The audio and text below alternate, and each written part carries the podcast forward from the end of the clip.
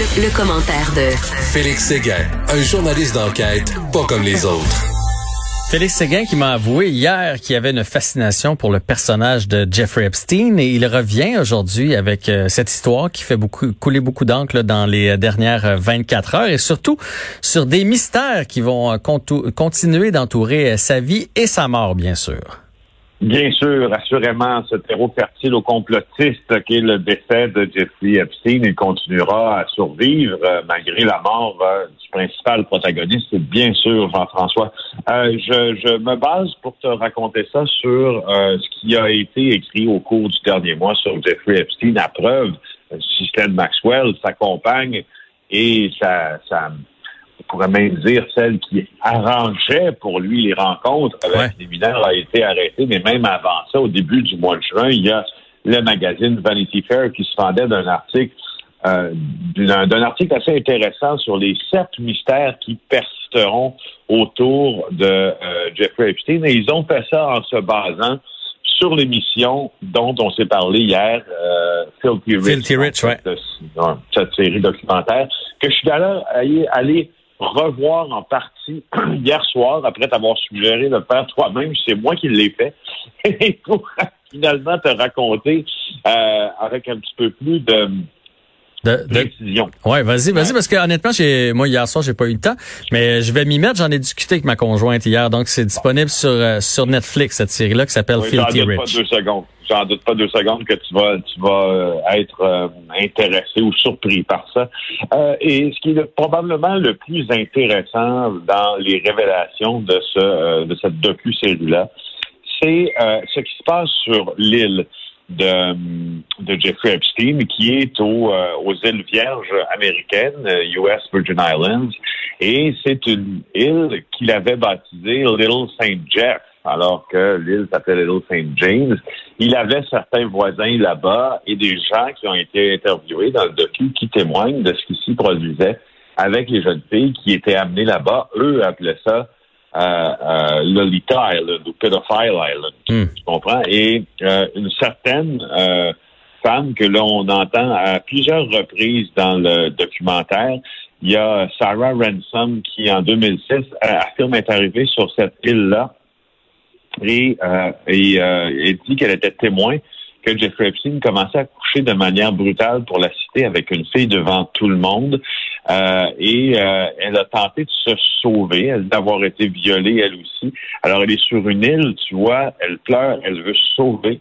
Alors, c'est impossible pour elle de partir. Elle a essayé de s'échapper euh, dans une partie reculée de l'île, mais Epstein l'a trouvé presque immédiatement. Il y avait des caméras de surveillance euh, un peu partout sur l'île. Et c'est des horreurs qui sont décrites comme ça, euh, euh, une après l'autre, euh, chez ce type qui se manifestement se foutait complètement euh, d'abord de la loi, ensuite de la morale et euh, tertio de détruire des vies. Oui, mais il se foutait de l'être humain. C'est c'est c'est c'est vraiment le c'est vraiment le cas. En fait, c'est ça ressemble des fois on écoute des films justement où on décrit un personnage comme ça, mais là c'est fou de croire qu'il qu qu existait, là, que ça se passait pour vrai dans la dans la vraie vie, dans la réalité. Oui, ouais, exactement, exactement. Et, euh, et on n'a pas fini d'en entendre parler puisque euh, sa compagne et sa compagne, c'est sa fidèle alliée, Ghislaine Maxwell, évidemment, elle n'a pas été remise en liberté. Euh, il serait surprenant qu'elle soit remise en liberté.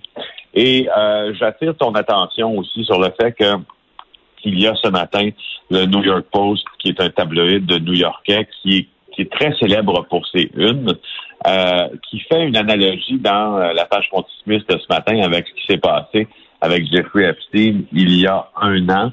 Euh, et ce qu'il dit, en fait, ce que cette une l'a dit, c'est maintenant gardez-la en vie. Parce qu'on sait que Jeffrey Epstein, lui, s'est suicidé en emportant avec lui ses secrets qui auraient pu être extrêmement compromettants pour bien des gens de la haute société. Alors, on veut éviter ça avec Ghislaine Maxwell. Eh ben, écoute, euh, on va continuer de suivre le dossier. J'imagine qu'on aura l'occasion de s'en reparler. Là, on va se transporter du côté de Lévis où un jeune gymnaste, Thierry Pellerin, 22 ans, a été arrêté lui aussi là pour euh, des délits sexuels, probablement sur des mineurs. Oui, deux jeunes âgés de 10 et 12 ans, selon la preuve que les policiers de Lévis ont amassée. Euh, ils ont indiqué, ils ont fait aujourd'hui là, quelques entrevues pour indiquer que une enquête s'est déroulée au début du mois de juin parce qu'il y avait des situations de l'heure d'enfant. L'heure d'enfant, c'est souvent sur Internet. Hmm. Et le suspect, on a rapidement posé nos yeux sur Thierry Pellerin. C'est un gymnase de niveau international. Euh, il était souvent en contact avec des mineurs, c'est ce qui arrive.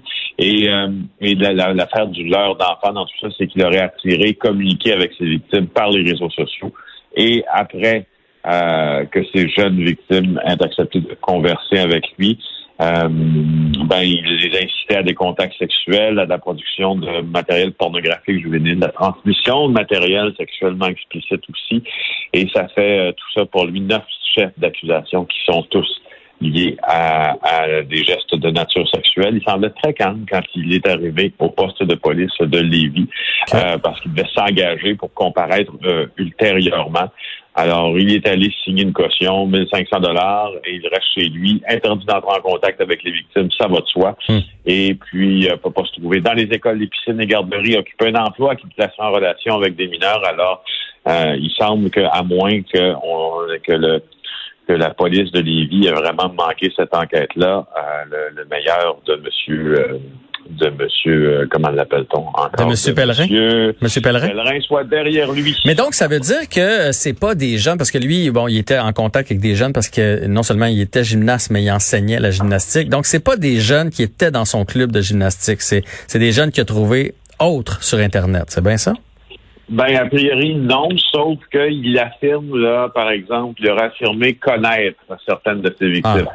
Alors là, ça pose, ça pose la question sur justement le lien de connaissance. Vient-il du sport amateur qu'il pratiquait ou encore euh, de d'autres sphères de sa vie privée et où euh, les, les, deux se peuvent. Hein? Il peut aussi connaître des jeunes gymnastes et les courtiser sur Internet ou ça peut être une option qui n'existe pas. Oui, totalement. Puis c'est pas dit, mais on ne souhaite pas. Remarque qu'il y a d'autres victimes, mais des fois, il, quand on se met à, creuser, il y a d'autres d'autres jeunes qui peuvent avoir leurs parents qui ont eu certains euh, échanges. Mais on ne souhaite pas. On espère qu'il n'y a pas d'autres victimes. Ça, c'est sûr et certain. Bon, ben, Félix, euh, merci encore pour cette belle semaine et on se retrouve lundi. Avec plaisir. Au revoir.